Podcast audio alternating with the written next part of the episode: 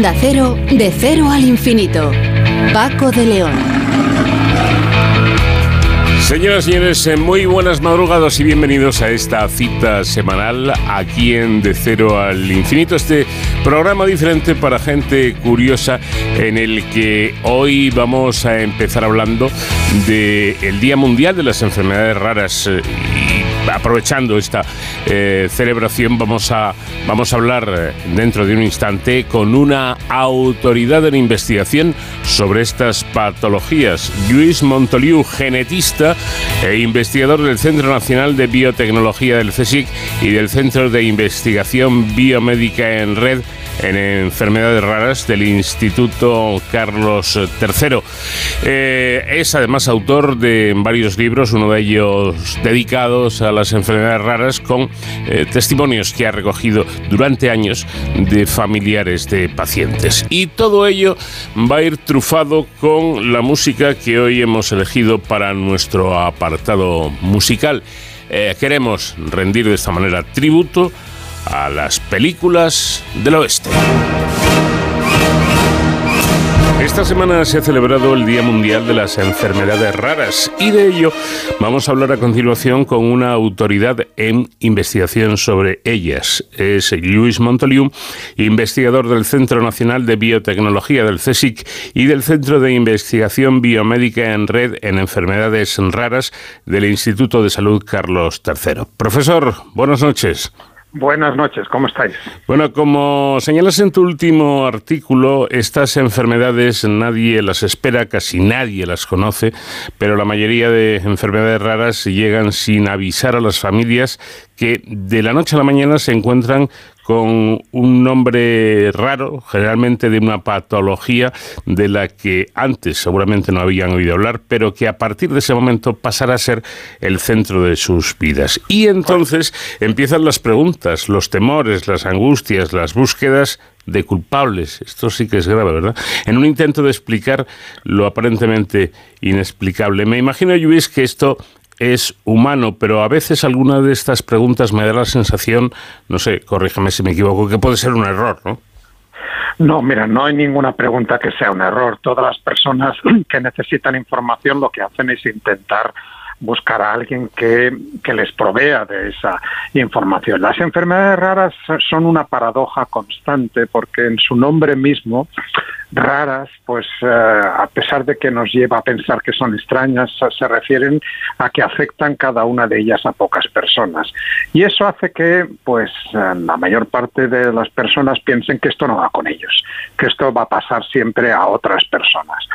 Pero la paradoja de las enfermedades raras es que, a pesar de que afectan cada una de ellas a pocas, a pocos pacientes, en realidad conocemos miles de estas enfermedades.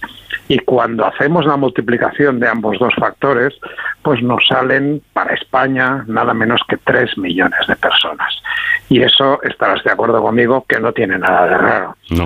3 millones de personas que conviven con una situación que ninguna de ellas buscó, ninguna, ninguna de ellas pensó que iba a desarrollar pero que desde que se las diagnostican, pues van a convivir con ellas.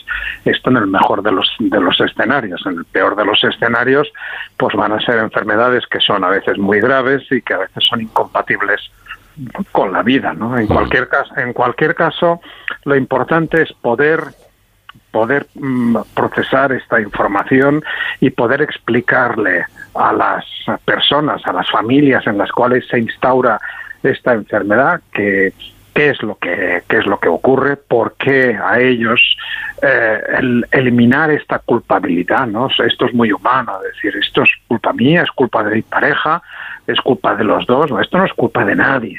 Eh, hay que recordar que mm, la mayor parte de estas enfermedades tienen un origen genético. Eso quiere decir que está en nuestros genes.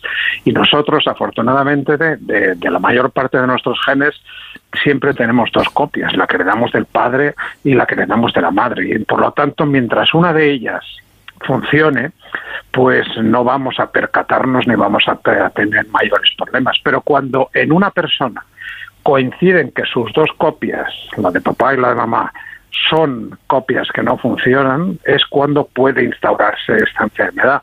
Y cada una de las ramas de la familia, la, rama del padre la rama de la madre, puede haber ido transmitiendo esa esa copia no funcional de generación en generación durante años, incluso a veces durante siglos, y no haber mostrado nunca la, la aparición, esa enfermedad, hasta que no vuelve a coincidir con otra persona que también le aporta esa copia anómala y ese niño nace pues con esa enfermedad. Por lo tanto, esto es mucho más frecuente de lo que nos pensamos.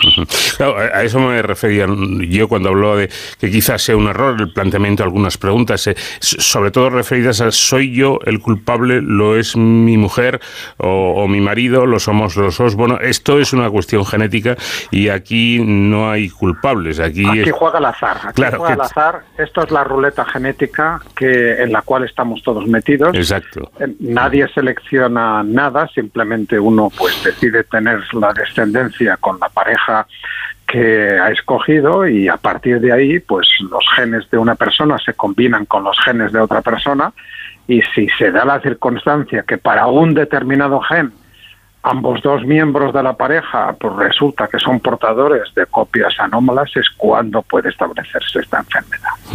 Pero mm, eh, vayamos por, por partes, Luis. ¿A partir de cuándo una enfermedad está considerada rara? Pues esto es un número arbitrario que en España y en la Unión Europea hemos decidido que sea aquellas personas que manifiestan una enfermedad que afecta a menos de una de cada 2.000 personas nacidas. Claro, menos de una de cada 2.000 personas nacidas, esto nos suena como, como relativamente infrecuente, y lo es. Pero en realidad, cuando lo, esto lo trasladamos a toda la población, pues esto nos lleva a un 6, 6,5%. Y yo me, me, gusta, me gusta visualizarlo esto para que sea más fácil de entender.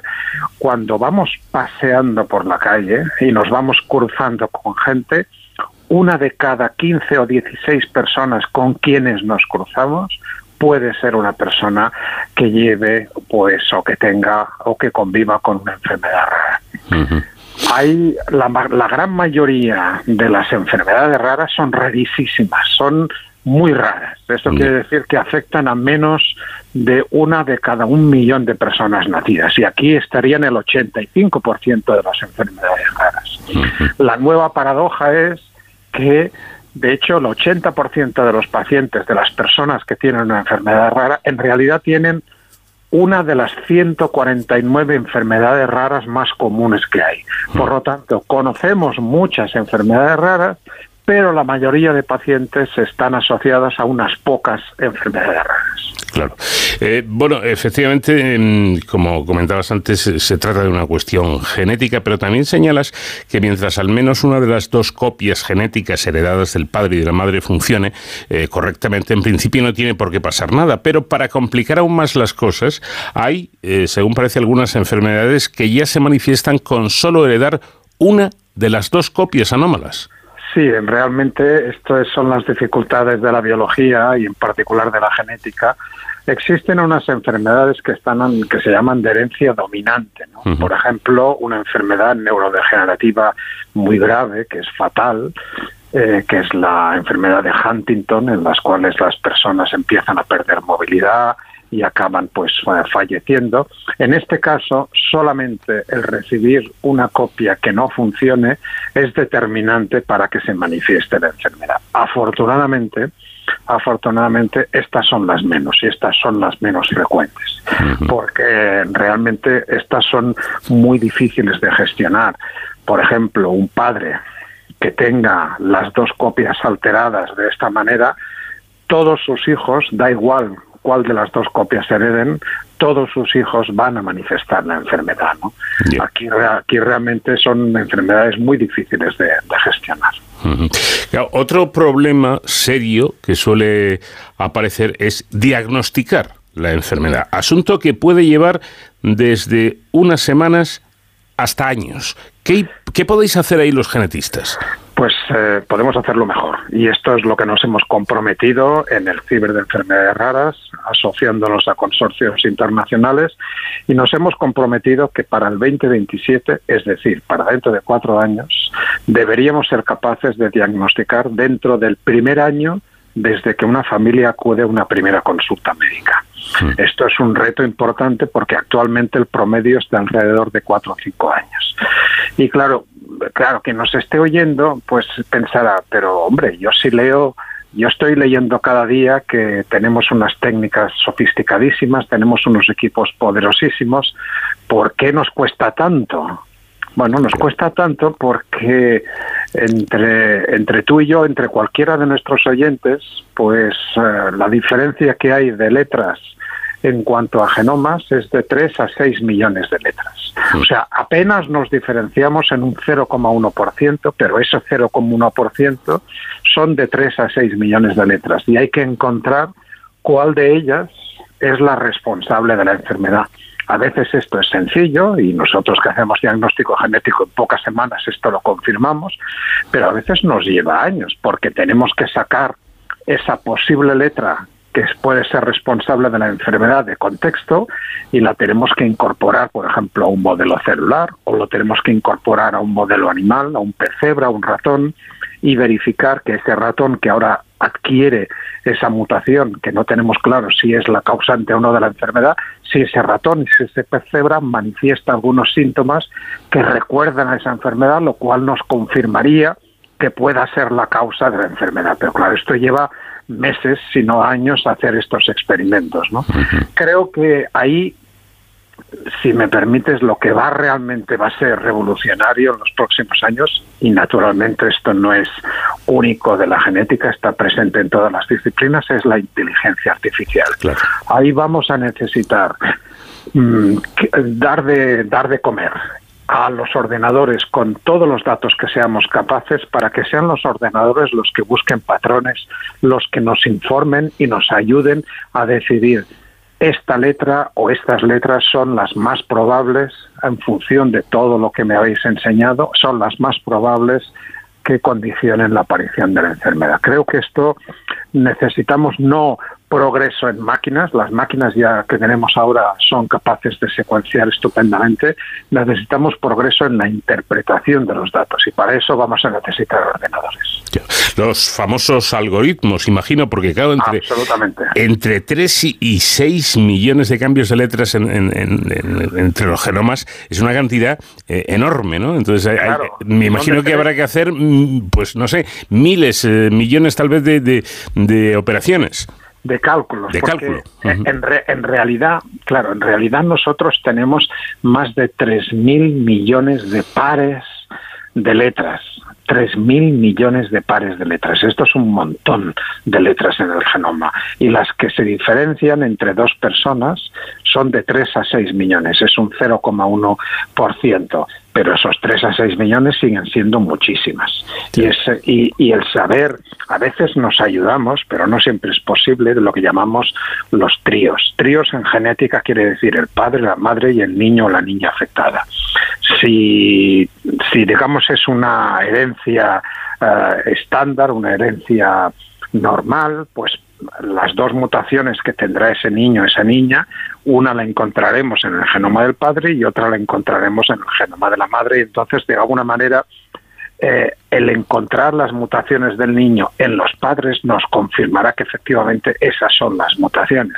Pero a veces, de nuevo, la complejidad de la biología, a veces solamente es uno de los progenitores el que tiene una mutación y la otra mutación aparece justamente durante el desarrollo de ese niño. Es decir, que no es en absoluto necesario que le pasen cada uno de los padres mutaciones, sino que esas mutaciones pueden aparecer, pueden establecerse al inicio del desarrollo de ese niño cuando estaba en fase de un, de un embrión. Entonces, claro, ahí en ese caso no encontraremos la mutación en la madre y se va a ser más difícil pues acabar de convencernos de cuál es la mutación responsable.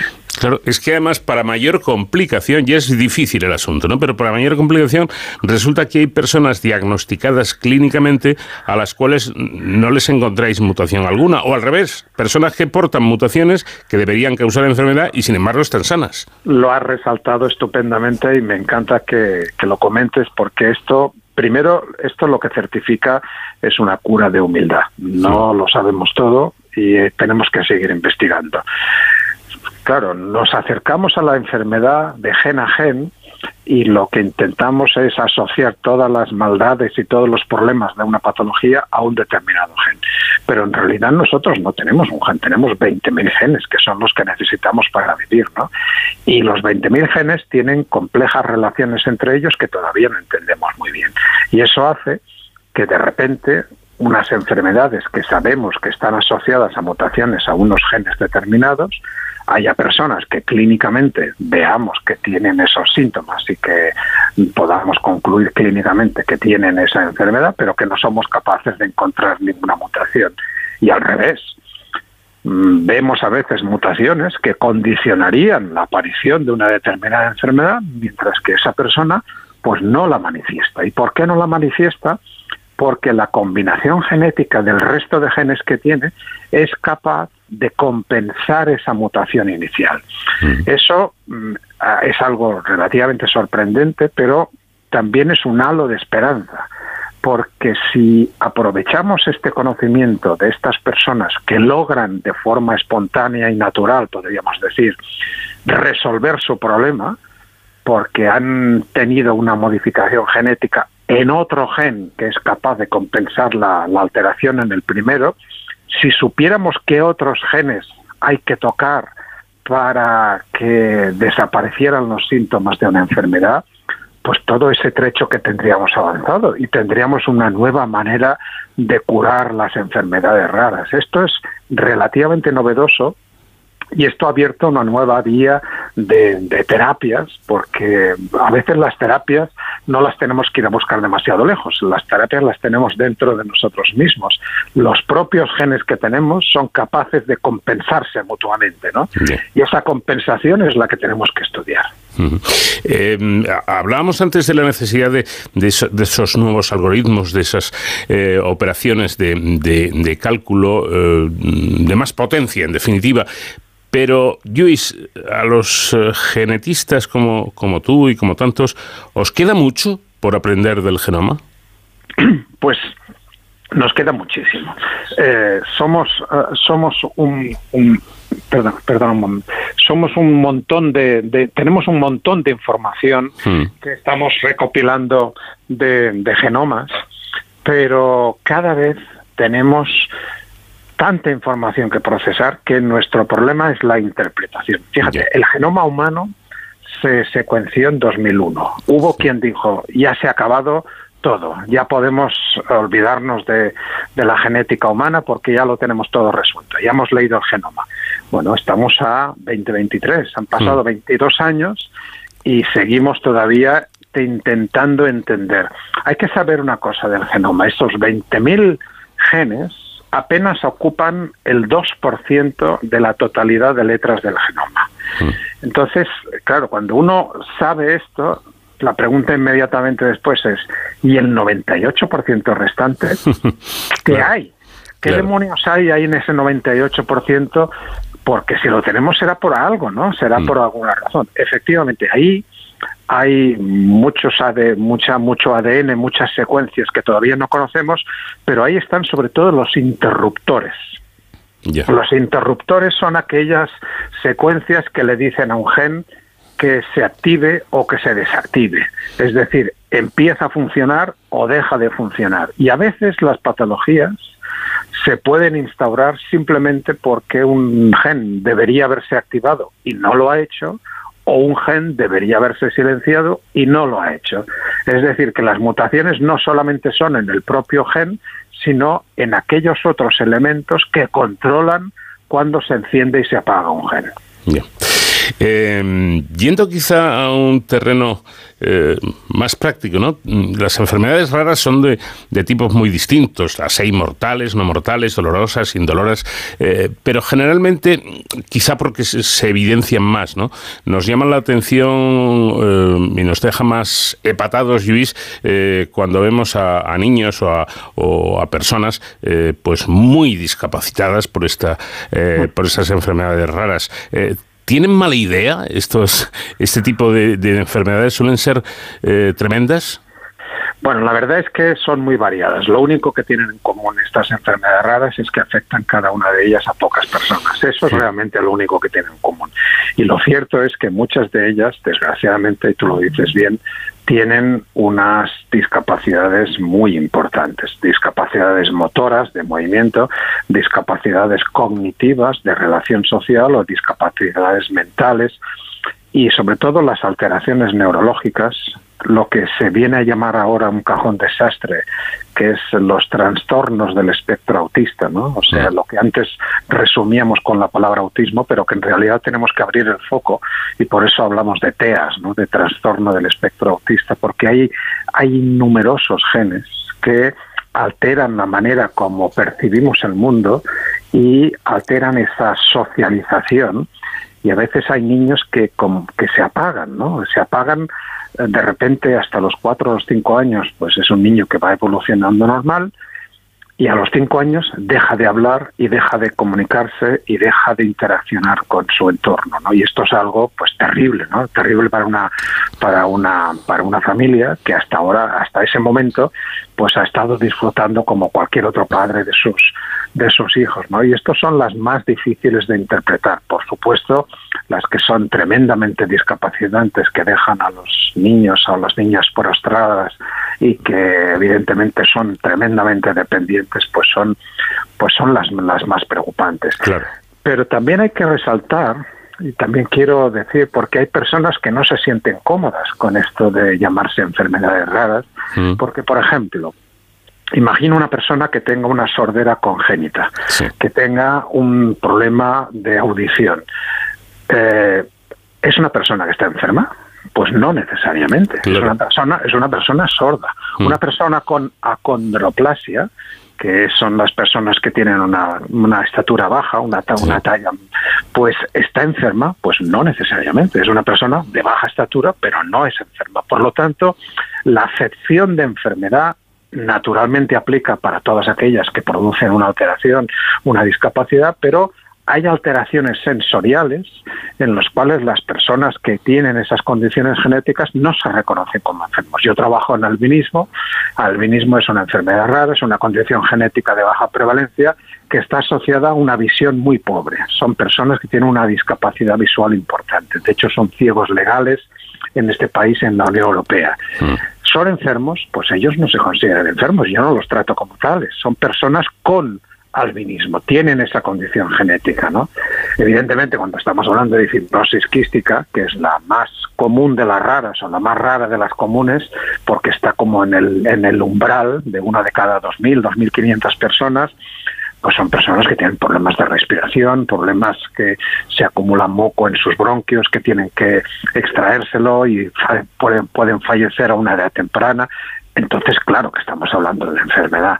Con lo cual, fíjate que dentro de enfermedades raras caben desde las discapacidades más terribles que no desearíamos para nadie, a las, a las alteraciones incluso metabólicas que pueden gestionarse pues simplemente cambiando la dieta. ¿no? Tienes un problema en un gen, pero si dejas de comer esa, esa, ese alimento, pues no vas a tener problemas. Pues mm. bueno, pues hay de todo. Efectivamente, y me parece muy interesante esta puntualización, porque un albino puede decir, oiga, si una persona tiene un accidente de tráfico, por ejemplo, y le tienen que amputar una pierna, ¿es un enfermo? No. es una persona que ha tenido un accidente y ha perdido un miembro, pero no es enfermo, efectivamente. Eh, bueno, vamos a ver un, genetista, un científico y un experto como tú, que incluso ha escrito libros sobre este tema. Eh, ¿Qué le diría? Porque estas cosas tienen una parte social importante, ¿no? ¿Qué, le, qué les dirías, Luis, a unos padres eh, que se acaban de enterar que tienen un hijo con una enfermedad rara? Pues sobre todo que hagan por maneras de encontrar a alguien que se siente 15 o 30 minutos con ellos y les, les responda a todas las preguntas que inmediatamente les van a saltar. ¿Qué es lo que le pasa a mi niño? ¿Qué es lo que le va a pasar a mi niño? ¿Cuál es la evolución posible de, de mi niño? ¿Hay otras familias como nosotros? ¿Hay algún investigador que está investigando esta enfermedad? ¿Existen terapias? ¿Dónde puedo encontrar información de todas estas cosas? Pues esto es lo que intento resolver con este libro que, que, ayer lanzamos, ¿no? que este mm. mes, hemos, este mes pasado de febrero hemos lanzado. ¿no? ¿Por qué mi hijo tiene una enfermedad rara? Pues es un recopilatorio de tantas y tantas conversaciones que he tenido el privilegio de mantener. Y digo un privilegio y lo resalto porque para mí ha sido esclarecedor y para mí me ha cambiado la vida de cómo me enfrento a la investigación el saber que estábamos investigando primero con modelos animales de ratones, pero alejados de la sociedad, y desde hace unos 18 o 20 años el saber que lo que hacemos nosotros en el laboratorio tiene una trascendencia en las familias. Y esto realmente ha cambiado mucho la manera como nos acercamos a estas enfermedades raras. Y una última pregunta, Luis, eh, eh, jugando un poco a, ver el futuro, ¿tú, tú cómo ves, eh, cómo crees que serán y cómo serán tratadas, qué terapias habrá pues dentro de unos años, en un, en un futuro, para pues estas enfermedades raras? Yo creo que sin generar falsas expectativas, que es lo último que quiero generar aquí, yo creo que vamos a ver una explosión de nuevos tratamientos. En estos momentos, menos de un 10%, alrededor de un 5% de las enfermedades raras tienen algún tipo de tratamiento. Esto netamente quiere decir que para la mayoría de ellas no hay cura ni tratamiento. Hmm. Ahora tenemos revoluciones como la edición genética con las herramientas CRISPR que pueden dar una cierta esperanza. Y de nuevo, repito, el reto que nos hemos marcado a nivel internacional. Antes te decía que nos hemos comprometido a tener un diagnóstico en el primer año, pero es que el segundo reto al que nos hemos comprometido es a desarrollar nada menos que mil terapias nuevas para otras tantas enfermedades raras antes del 2027. Quedan cuatro años, con lo cual básicamente hay que arremangarse y hay que ponerse a trabajar. Eh, por cierto, ¿dónde podemos encontrar tu libro, Luis? Lo podéis encontrar en cualquier librería, lo podéis encargar en cualquier librería y lo podéis encontrar en cualquiera de en cualquiera de los de las ventas por internet donde se compran habitualmente los libros. ¿Por qué mi hijo tiene una enfermedad rara? publicada por la editorial Nextdoor. Pues eh, recomendable lectura, desde luego, para, para los padres que tengan un hijo con ese problema o para cualquier persona en general. Para cualquier persona interesada en enfermedades raras. Efectivamente. Luis eh, Montoliu, investigador del Centro Nacional de Biotecnología y del Centro de Investigación Biomédica en Red en Enfermedades Raras, sabes perfectamente que para mí es un placer siempre hablar contigo y lo mío y lo mío, lo mío también. Yo os agradezco siempre vuestro interés y siempre es, está muy bien hablar contigo y poder trasladar a tus oyentes pues estos estos conocimientos. Luis, un fuerte abrazo, muchas gracias. Un abrazo.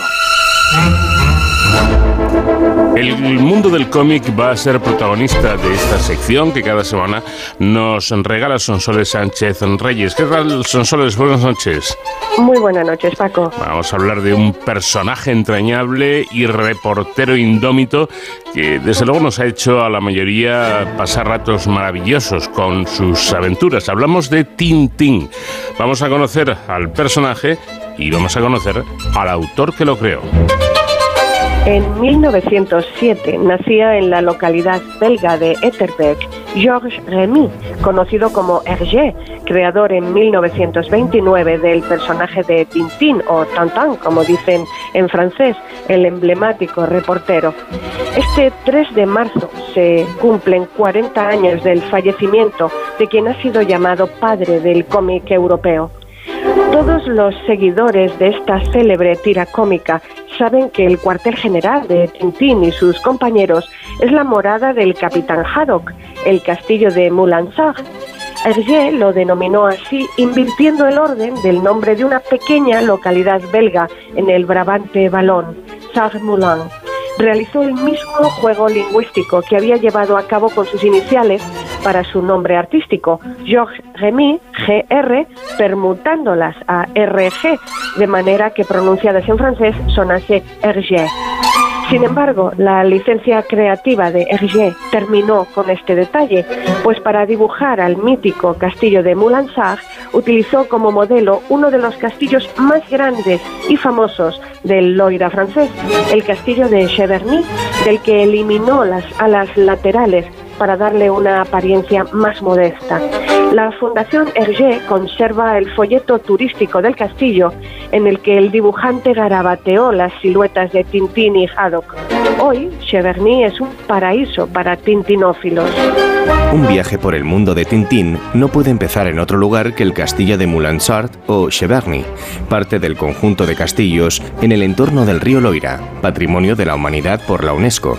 Cheverny pertenece desde hace más de seis siglos a la misma familia, los Walt, financieros y oficiales al servicio de cinco reyes de Francia. Siempre ha estado habitado, por lo que ha mantenido su conservación. Actualmente viven allí sus descendientes, el marqués Charles Antoine de Vibraille y su familia, precisamente en el ala derecha que Hergé suprimió al castillo de su cómic. Cheverny se encuentra en el corazón del Valle del Loira en el tramo del río que va de Orleans a Tours, cerca de la ciudad de Blois. Del primer castillo del siglo XVI se conservan unos pocos vestigios.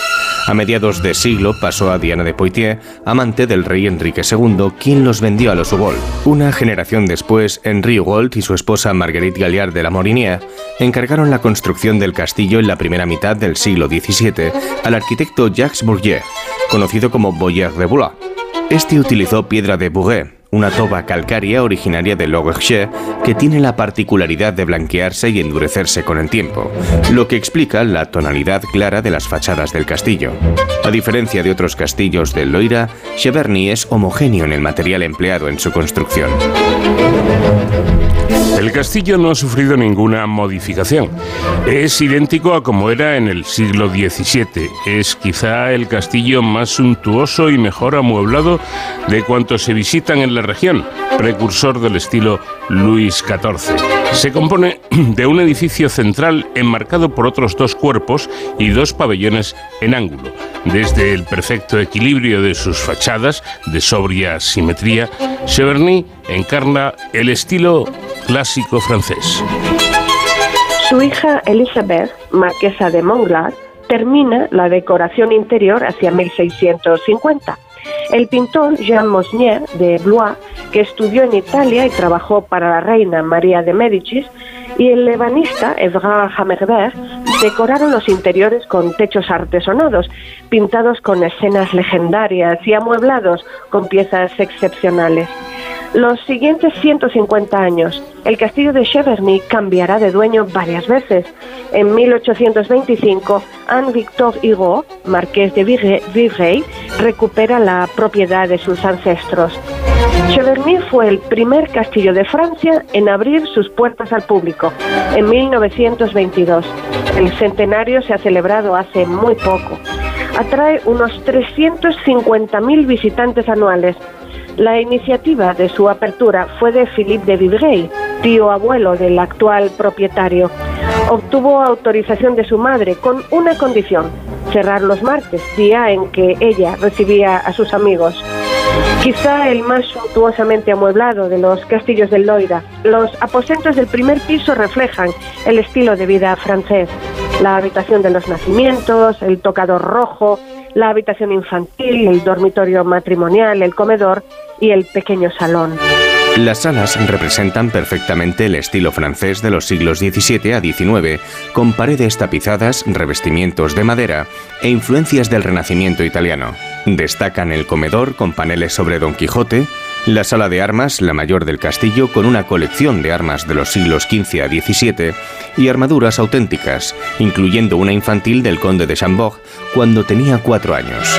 O la escalera de honor, recta, con motivos de época Luis XIII y una impresionante cornamenta de alce. Guarda tesoros como el tapiz de los gobelinos del siglo XVII, tapicerías de Flandes, cómodas de Luis XIV y Luis XV, el regulador de época de Luis XV, que es el reloj de precisión para regular los demás del castillo, o la cama con dosel decorada con bordados persas del siglo XVI, en la que durmió el rey Enrique IV. El castillo está rodeado por majestuosos jardines de unas 100 hectáreas, árboles de especies raras plantados entre 1820 y 1860 por Paul de Vivroy. Constituyen así el parque de estilo inglés, con tilos, secuoyas y variedades de cedros. Hay cuatro jardines temáticos, el de vegetales, el de los aprendices, el de tulipanes, con más de 100.000, y el laberinto, el Jardín de los Aprendices, creado en 2006, se sitúa entre el castillo y el pabellón de la Orangerie y fue utilizado como depósito de mobiliario nacional durante la Segunda Guerra Mundial. Se inspiró en los planos de un antiguo jardín a la francesa que se hallaba en el mismo emplazamiento. El huerto fue realizado en 2004 cerca de la sala de los trofeos y de las dependencias. Concebido por la marquesa de Livrey Combina materiales, colores, hortalizas y flores. Cheverny destaca en la montería y cría a un centenar de perros de caza tricolores, cruce de las razas poitevino francés y foxhound inglés.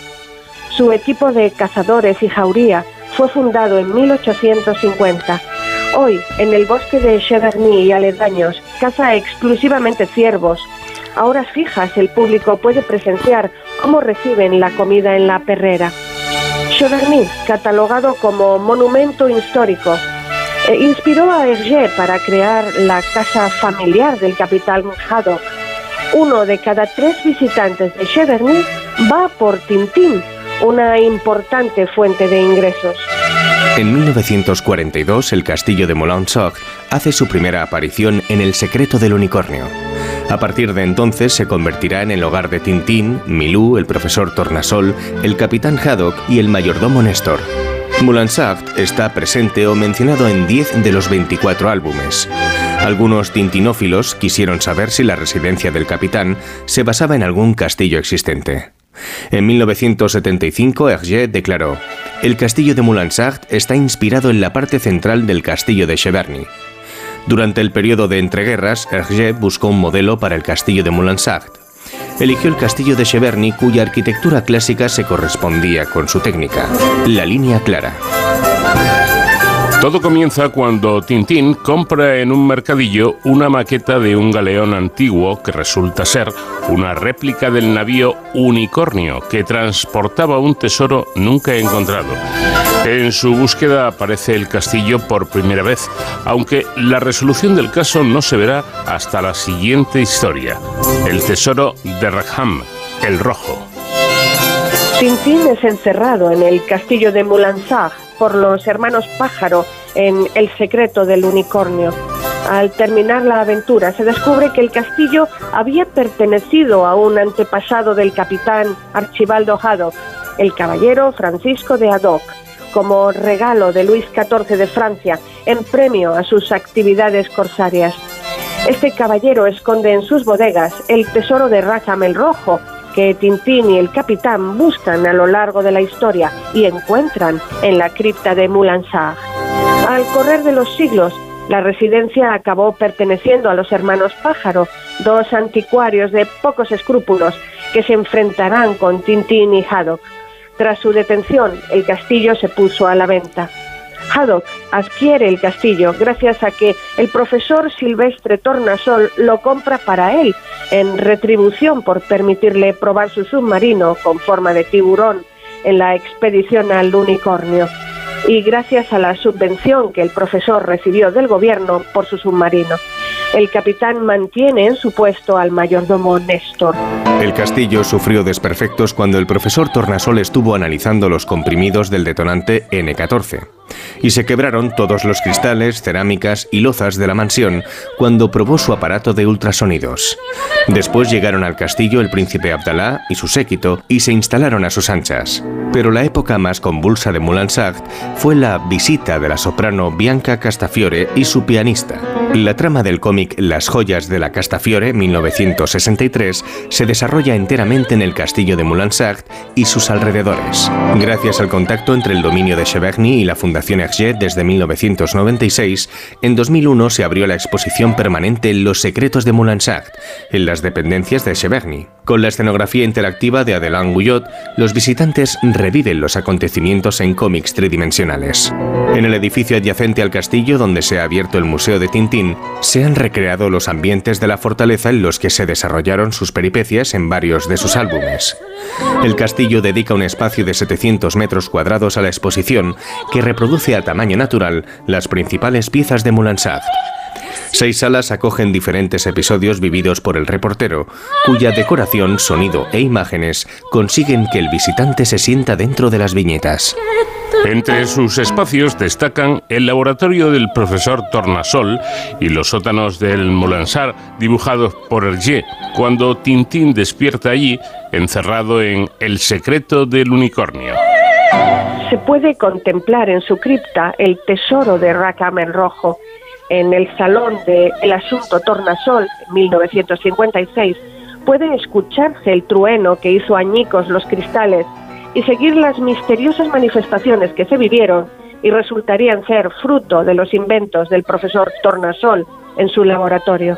Uno de ellos, el supercolor trifonar de las joyas de la Castafiore, que recibe imágenes de televisión en color, aunque no está perfeccionado. También está el famoso cohete rojo.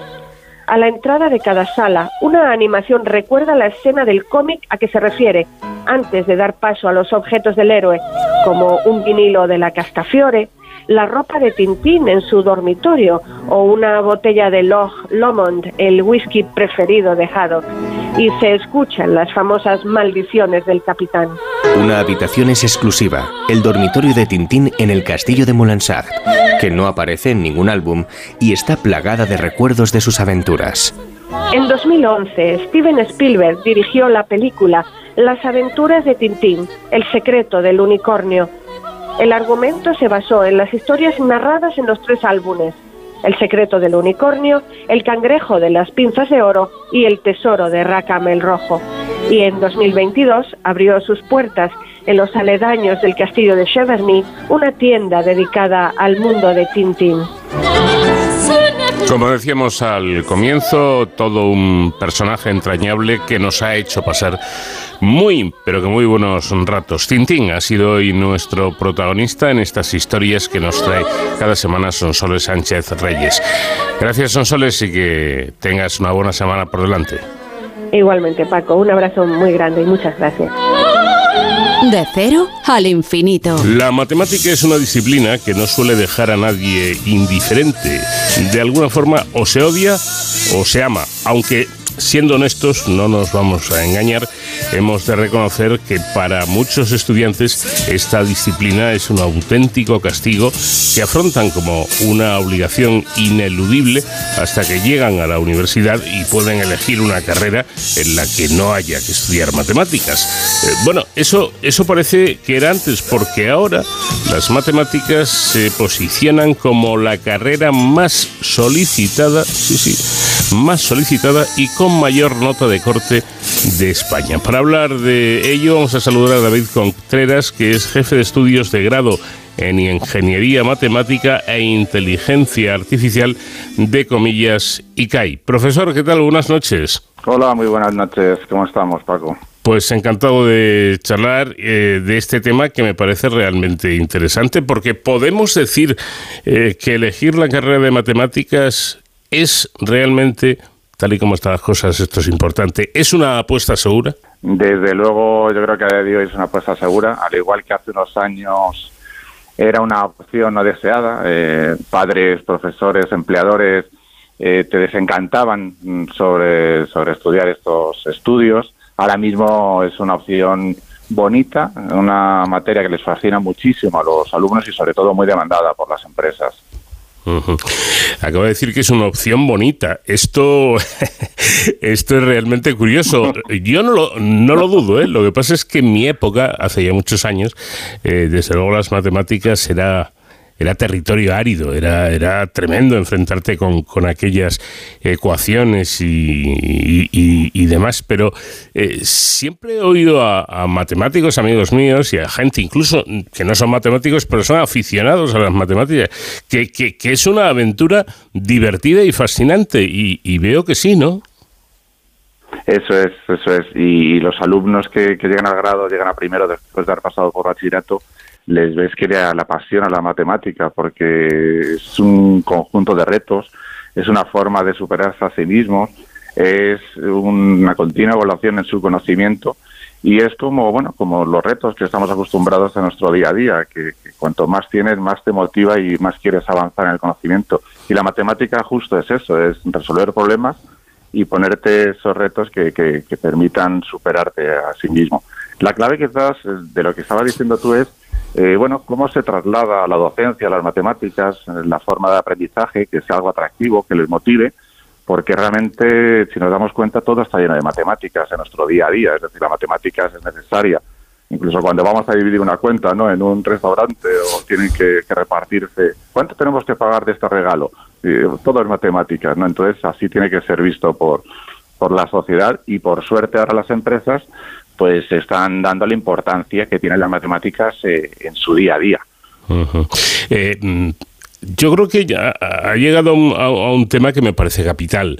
Eh, no quisiera ser injusto, porque la generalización siempre lo es, pero me da la sensación, digo antes, no sé ahora que no controlo mucho la vida en las aulas, pero en mi época, por ejemplo, me temo que los profesores de matemáticas podrían ser grandes matemáticos, que no digo que no, pero eran pésimos docentes.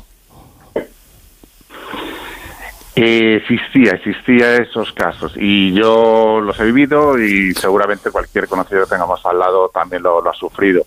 Antes las matemáticas quizás se explicaban eh, únicamente para, para aprender matemáticas, para entender la matemática per se, los teoremas, los principios, esa, esa matemática dura. Una gran ventaja ahora mismo en cómo se enseñan las matemáticas es que es un medio para resolver cualquier tipo de problemas. Y directamente en el colegio, y ya me consta, en los institutos y por supuesto en la universidad, se plasma como un medio para llegar a una finalidad. Y de hecho ahora en las universidades, por eso está tan de moda el hablar del título de ingeniería matemática, el cómo la matemática puede ayudar en diferentes campos. Claro. Bueno, lo cierto es que hace una, una década en las aulas de matemáticas quedaban plazas sin cubrir y hoy, como hemos dicho, podríamos afirmar que son tendencia. Em, eh, ¿Esto quiere decir eh, que ha cambiado la, la docencia? Es decir, ¿ha cambiado la forma de enseñar? Eh, ¿Qué ha hecho que sea más atractiva esta asignatura? Yo creo que siempre ha habido una motivación por parte del alumnado, es decir, siempre ha habido un conjunto de alumnos enamorados por las matemáticas, pero que al final se han encontrado con, con ese desánimo mm, de padres, de docentes, donde decían, no estudies esto, que no hay empleabilidad. Hoy, por suerte, las empresas, el mercado laboral se ha dado cuenta de, de un dato que yo creo que ha cambiado, una característica que ha cambiado eh, esta perspectiva, que es la importancia que las empresas dan ahora al dato, a la gestión del dato. En el momento que las empresas empiezan a gestionar datos, a trabajar con datos, aparece el análisis de datos, aparece el Big Data. Eh, las empresas necesitan mover ese dato, necesitan sacar valor de ese dato. Y todo eso parte de las matemáticas. La estadística más básica permite eh, sacar valor a los datos y que las empresas puedan optimizar procesos y generar valor, que es al final que hago lo que les interesa. Mm. Y a raíz de ello, en el momento que el mercado laboral se mueve y empieza a demandar matemáticos, la percepción global de la sociedad cambia y por eso ahora es un puesto de trabajo tan reputado y una profesión tan reputada y tan, tan solicitada. Bueno, incluso hay, hay un tema que yo creo que no, se ha explicado lo suficientemente bien, sobre todo de cara a la gente joven, ¿no? Eh, eh, ahora que están tan de moda los algoritmos, que han sido un invento que, que nos han ofrecido eh, muchos éxitos y, y muchas nuevas posibilidades, es que un algoritmo, en definitiva, hasta donde yo sé, no es más que un conjunto de operaciones matemáticas, ¿no? Efectivamente, un algoritmo es una secuencia lógica, abstracta, matemática de cómo afrontar un problema. Es la secuencialidad o las instrucciones que tú indicas para resolver un problema. Y de una forma indirecta nosotros hacemos algoritmos, todas las personas hacemos algoritmos todos los días, para venir al trabajo, para cocinar una pizza, establecemos una serie de, pautas, una serie de, tareas a realizar para poder llegar a un fin. Y básicamente es un algoritmo. Em, bueno, otro, otro asunto mm, que yo creo es eh, importante saber es si cualquier, cualquier alumno puede estudiar matemáticas, solo ya de un nivel alto de matemáticas, o es necesario tener unas capacidades, digamos, especiales. Siempre se ha, visto el perfil del matemático como aquel alumno por encima de la media, superdotado, de altas capacidades. Pero vamos a quitar esa, sí, eh, vamos a quitar ese punto de vista, ese sesgo, porque cualquiera, cualquiera puede estudiar matemáticas y lo veo la gente que, estudia la carrera y las motivaciones que se generan eh, en bachillerato.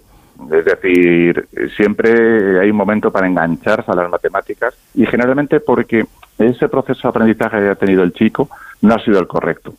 Y, desde luego hay que desmitificar ese perfil por encima de la media como, como el matemático. Es una disciplina muy bonita que hay que entenderla. Es como el hablar inglés. Hay un momento que, un momento que ya hablas inglés, ya has superado esa barrera, ya te resulta sencillo. Con las matemáticas pasa lo mismo.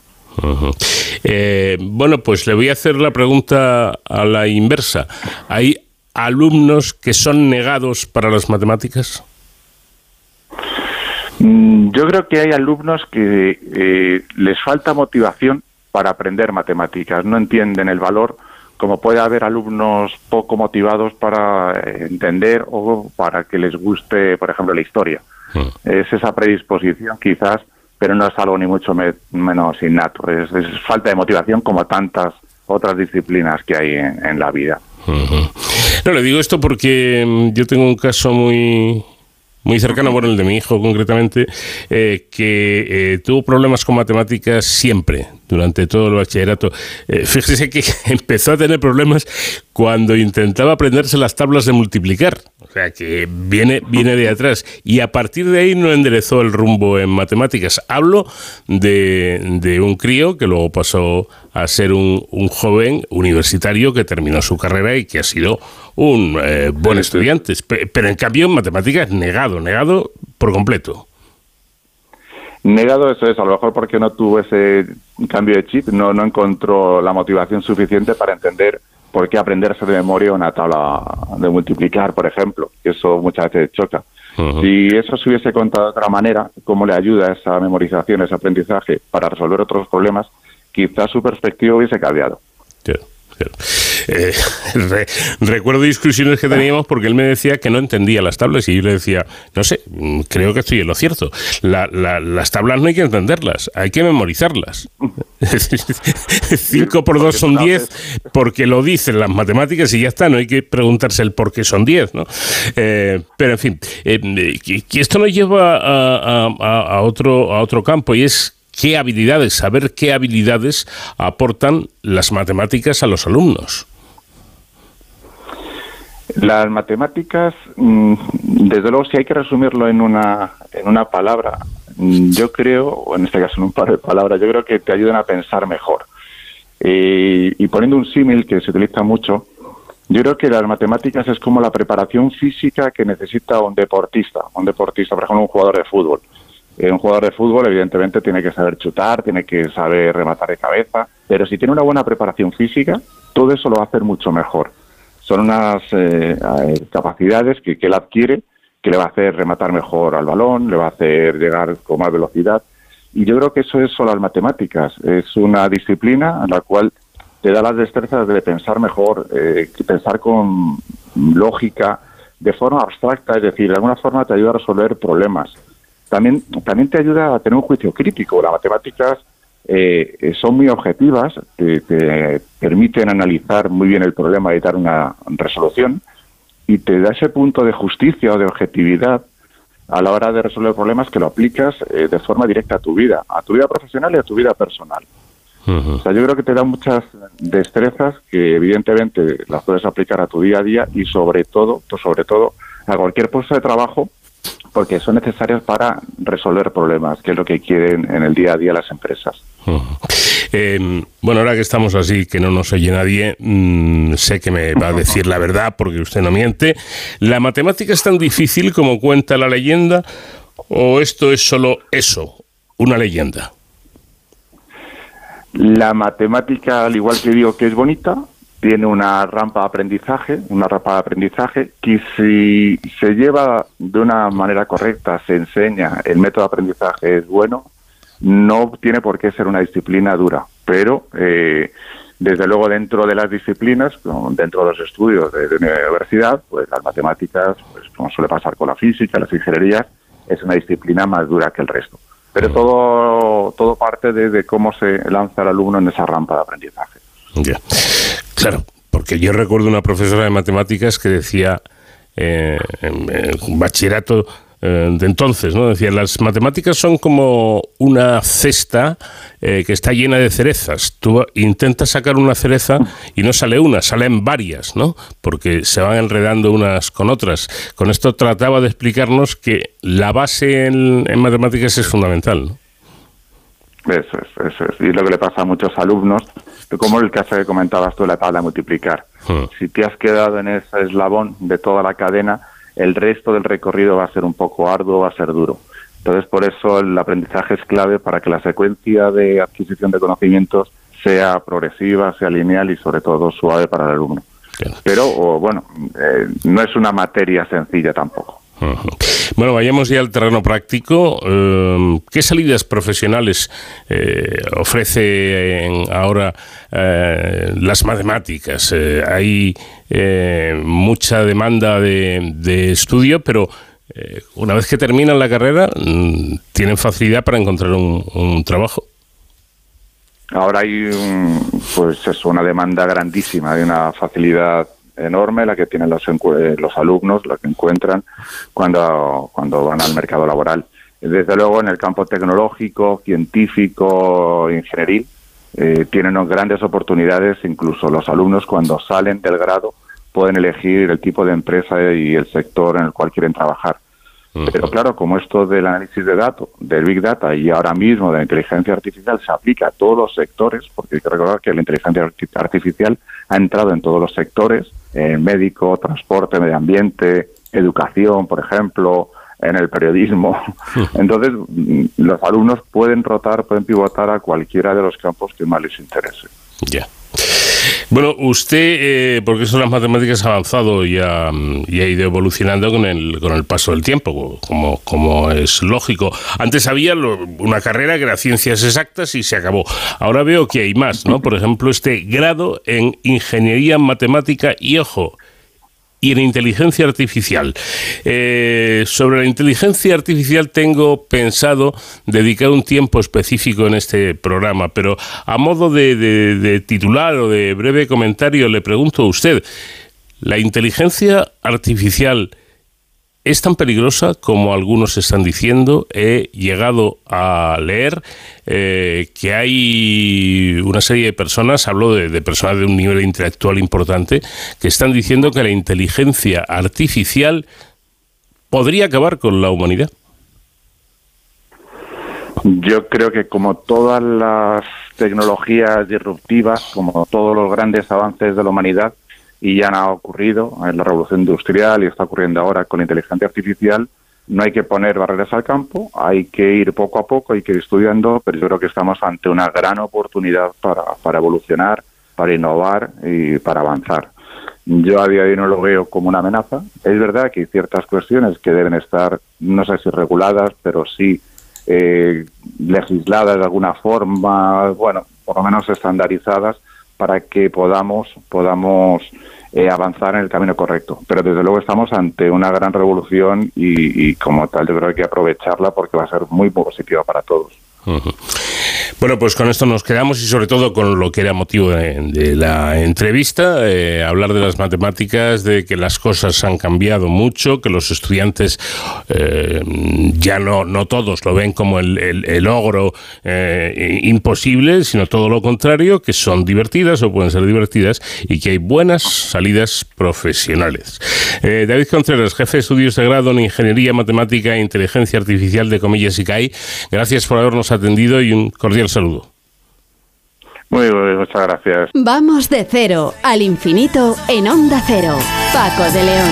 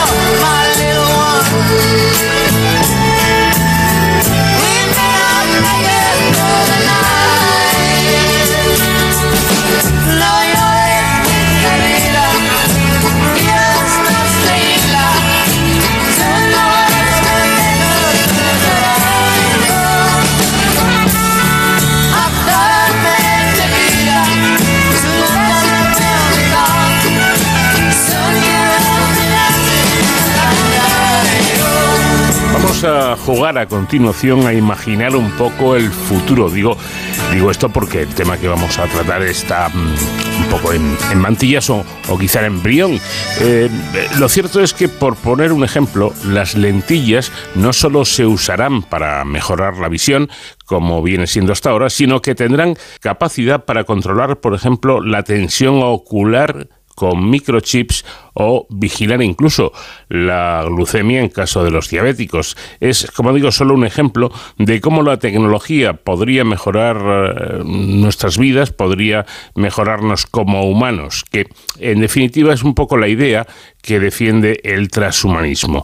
Eh, de, ello, de ello vamos a hablar con Sara, con Sara Lumbreras, que es profesora de Comillas y CAI y miembro de la Cátedra Ciencia y Tecnología y Religión de la Universidad Pontificia Comillas. Sara, ¿qué tal? Buenas noches.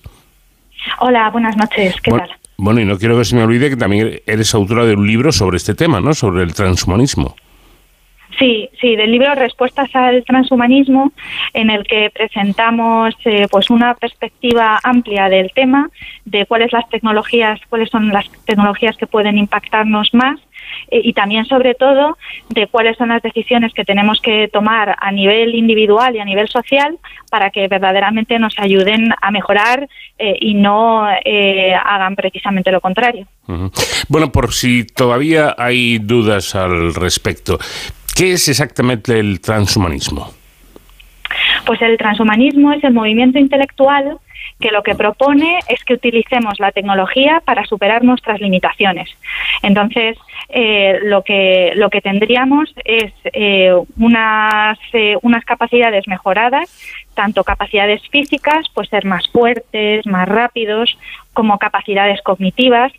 tendríamos, por ejemplo, acceso a Internet a través de la mente en un, en un futuro a medio largo plazo.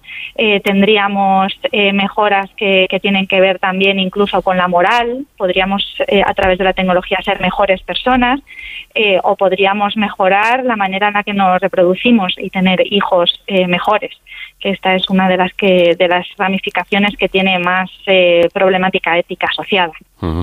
Bueno, mm, realmente Sara suena verdaderamente a ciencia ficción, Eh, esto que has dicho de poder, poder conectarnos a Internet eh, a través de la mente. Sí, pero no es tanta ciencia ficción.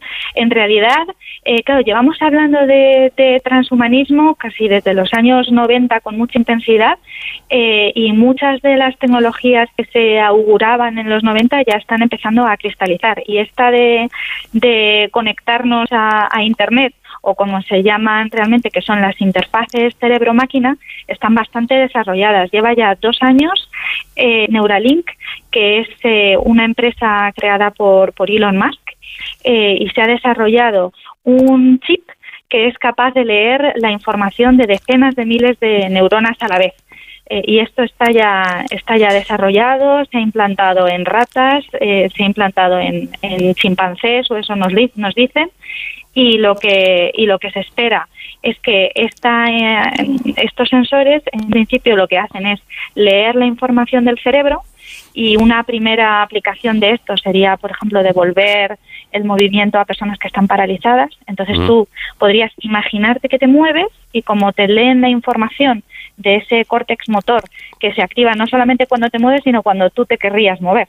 Pues esa información la leen, la interpretan y podrían mover un exoesqueleto esto está eh, esto está ya listo aunque claro para poder implantarlo en personas pues falta falta mucho tiempo de pruebas asociadas pero la tecnología ya está ahí.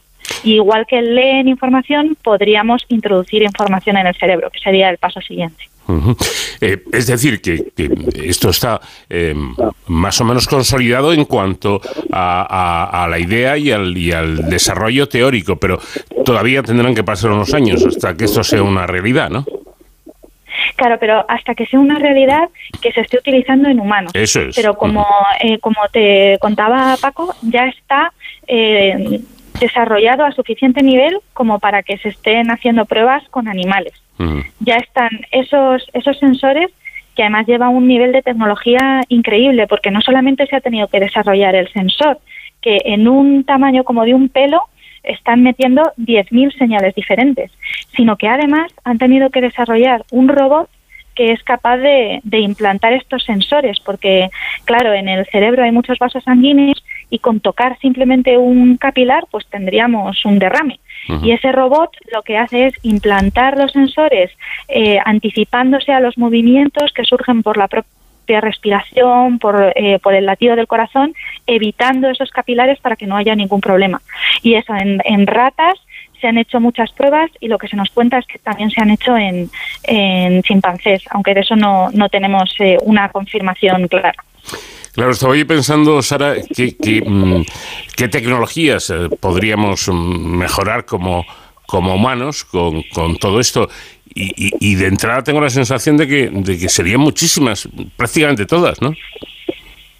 Sí, ahora se habla de que eh, lo que tenemos no es eh, la tecnología eh, al uso. En la tecnología lo que, lo que teníamos es que el conocimiento lo utilizábamos para modificar la naturaleza, para conseguir algo que a nosotros nos viniera bien. Y ahora hemos pasado a una siguiente etapa que serían las antropotecnias, en las cuales utilizamos la tecnología para mejorarnos o cambiarnos a nosotros mismos. Los ordenadores, por ejemplo, pues los podemos entender como una manera de mejorar nuestras capacidades de cálculo, eh, como una especie de mente, de mente extendida. Y así mm. la tecnología ahora no solamente opera sobre la naturaleza, sino también sobre el ser humano.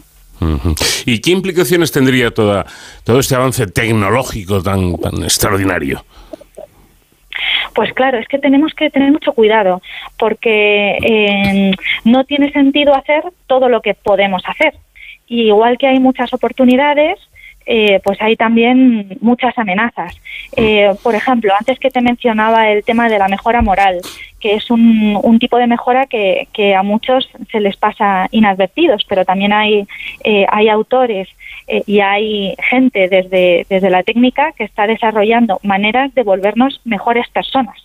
Pues dices, una manera en la que proponen volverte mejor persona es administrarte oxitocina que, bueno, es, eh, es una sustancia que tenemos en la sangre y que si la inhalamos, pues parece ser que promueve los comportamientos cooperativos.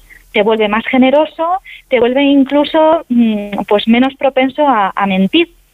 Eh, y entonces, claro, el, el, debate ahí es, bueno, ¿tendría sentido que nos forzásemos perdiendo nuestra libertad a tener este tipo de, comportamientos. ¿Es verdaderamente eso una mejora moral o simplemente pues nos estaríamos convirtiendo en una especie de, borregos?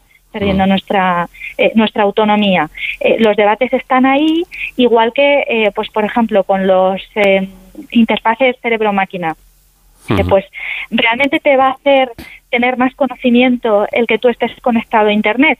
Yo ahí creo que tenemos que ser muy cuidadosos porque podríamos estar eh, para muchas personas, que ya hay muchos que se quieren implantar este tipo de chips, eh, para, para estas personas podrían estar corriendo los riesgos de, pues, de infección de, eh, o incluso de, hackeo, que una vez tienes ahí un chip, hay gente que podría enviarte información a la mente. Y esto ya ha pasado. Hay una persona que se define como cyborg porque tiene una antena que le, que le integra en su cerebro información sobre los colores. Esta es una persona daltónica y se, y se instaló esta antena y hubo una vez ya que le hackearon hace algunos años y empezó a mm. recibir informaciones extrañas.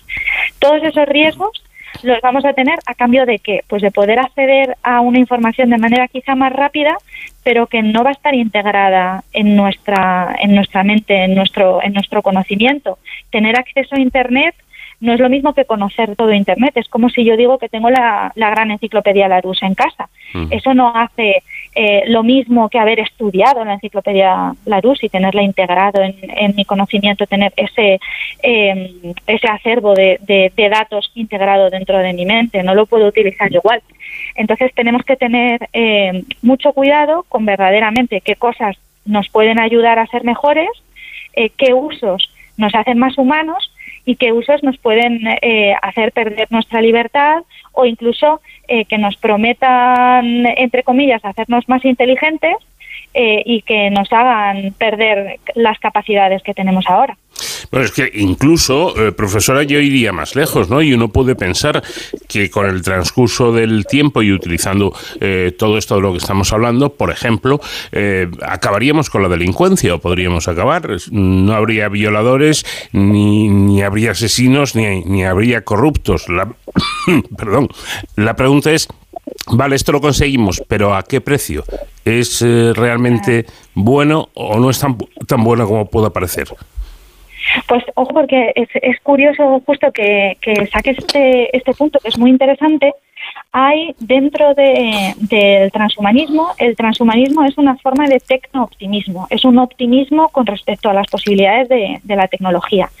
Y hay eh, una corriente de pensamiento dentro de ese tecno-optimismo que lo que nos dice es que pues las violaciones, eh, la pobreza eh, o incluso cosas como la envidia o el rencor se acabarán cuando gracias a la tecnología no haya escasez. Y es que si todo el mundo puede tener el mejor coche, nadie tendrá envidia del coche del vecino. Cosa que, si lo pensamos un poco, es bastante, eh, es bastante ingenua porque la gente no tiene envidia solamente de los bienes materiales, tiene envidia de los talentos, tiene envidia de las relaciones de otras personas. Del éxito. La violencia, claro, del éxito. No, no, la violencia no correla simplemente con la pobreza, aunque la pobreza es verdad que sea un, factor que pueda llevar a más violencia o a más males sociales. Pero pensar que, eh, que la tecnología puede acabar con, con, los malos comportamientos de esa manera es, es una afirmación ingenua.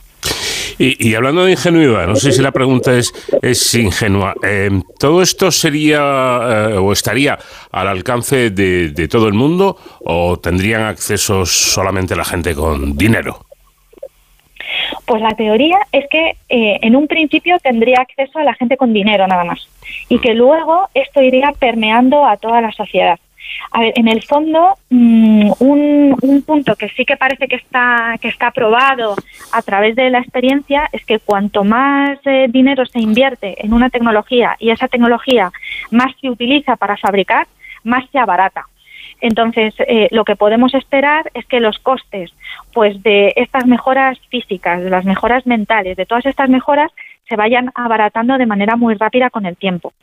Y, eh, y ahí lo que nos cabe pensar es qué es lo que vamos a hacer para garantizar que no haya eh, colectivos grandes muy desfavorecidos en el futuro, no solamente con respecto a la mejora, sino con respecto a todo, incluso los, los bienes básicos. Y yo ahí creo que la clave es cómo repartamos los beneficios de la automatización porque cuando se destruyan los empleos que se, que se van a destruir, tenemos que garantizar que toda la población pueda acceder pues a un estilo de vida digno y cuando estas mejoras estén disponibles, pues a todas estas mejoras. Aunque no sea exactamente lo mismo, pero al decir esto me, me he empezado a acordar de, la inteligencia artificial, que evidentemente eh, será una cosa magnífica, no digo que no, pero así de, de, sopetón se puede cargar mm, bastantes puestos de trabajo de distintas especialidades que ya no serán necesarias. Sí, sí, sí, sí. Eh, ha salido hace poco un informe de Goldman Sachs mm. que decía que estaban en peligro 300 millones de, empleos. en el futuro a, corto plazo. Y lo, eh, y lo verdaderamente impactante es que ahora están en peligro eh, trabajos que hasta hace poco eran, eran intocables, no se podían, no se podían automatizar. Muchas tareas eh, que tenemos los profesores, por ejemplo, o que tenéis los periodistas, las puede ahora realizar un chat GPT. Tú le puedes pedir que te escriba eh, más o menos un guion para algo, igual que yo le pido que me redacte unos apuntes o que me redacte un examen. Entonces, eh, tenemos que ser muy cuidadosos con qué puestos de trabajo automatizamos y los que semi-automaticemos, que yo creo que en el fondo van a ser la mayoría, pues como vosotros periodistas o nosotros profesores, cómo integremos esas nuevas herramientas para quitarnos parte de las tareas, pero seguir haciendo eh, las cosas en, calidad y, em, y, desde luego, salvaguardar estos puntitos que por el momento solamente podemos hacer los seres humanos, que están sobre todo ligados a pensamiento crítico y pensamiento creativo. Hay dos cosas, y con esto que sí termina ya, de la inteligencia artificial que a mí me parecen peligrosas, por lo menos entre, entre comillas, ¿verdad? Por un, por un lado, el que se puede clonar prácticamente todo eh, a través de la inteligencia artificial y además a esta inteligencia artificial eh, se le puede mm, eh, enseñar, se le puede adiestrar, de modo que tú mm, ponías ahora el, ejemplo de un periodista de radio a una máquina se le puede se le puede mm, hacer que consiga clonar mi voz que hable haciendo las inflexiones que hago yo, en las entonaciones que hago yo y, ¿por qué no?, que haga una entrevista como yo. Sí, claro que se puede. Y es eh, eh, da un poco de miedo, pero incluso si quisieras que hiciéramos la prueba, podríamos pasarle textos tuyos a una inteligencia artificial, pedirle que realizara preguntas eh, y luego, efectivamente, a través de la voz lo podemos entrenar. Y gracias a estas tecnologías, por ejemplo, se han publicado ahora entrevistas con gente que lleva años muerta. Impresionante todo esto. Bueno, pues eh, temas muy interesantes que Sara Lumbreras, nuestra invitada, profesora de comillas y CAI y miembro de la Cátedra Ciencia, Tecnología y Religión de la Pontificia de Comillas, ha recogido también en, en sus trabajos. Y en ese libro que vamos a recordar su título, Sara, ¿y dónde lo podemos encontrar? Pues se llama Respuestas al Transhumanismo eh, cuerpo, autenticidad y sentido. Y se encuentra en Amazon, por ejemplo. Bueno, pues eh, Sara, muchísimas gracias por habernos atendido y un, cordial saludo. Adiós. Un placer, Paco.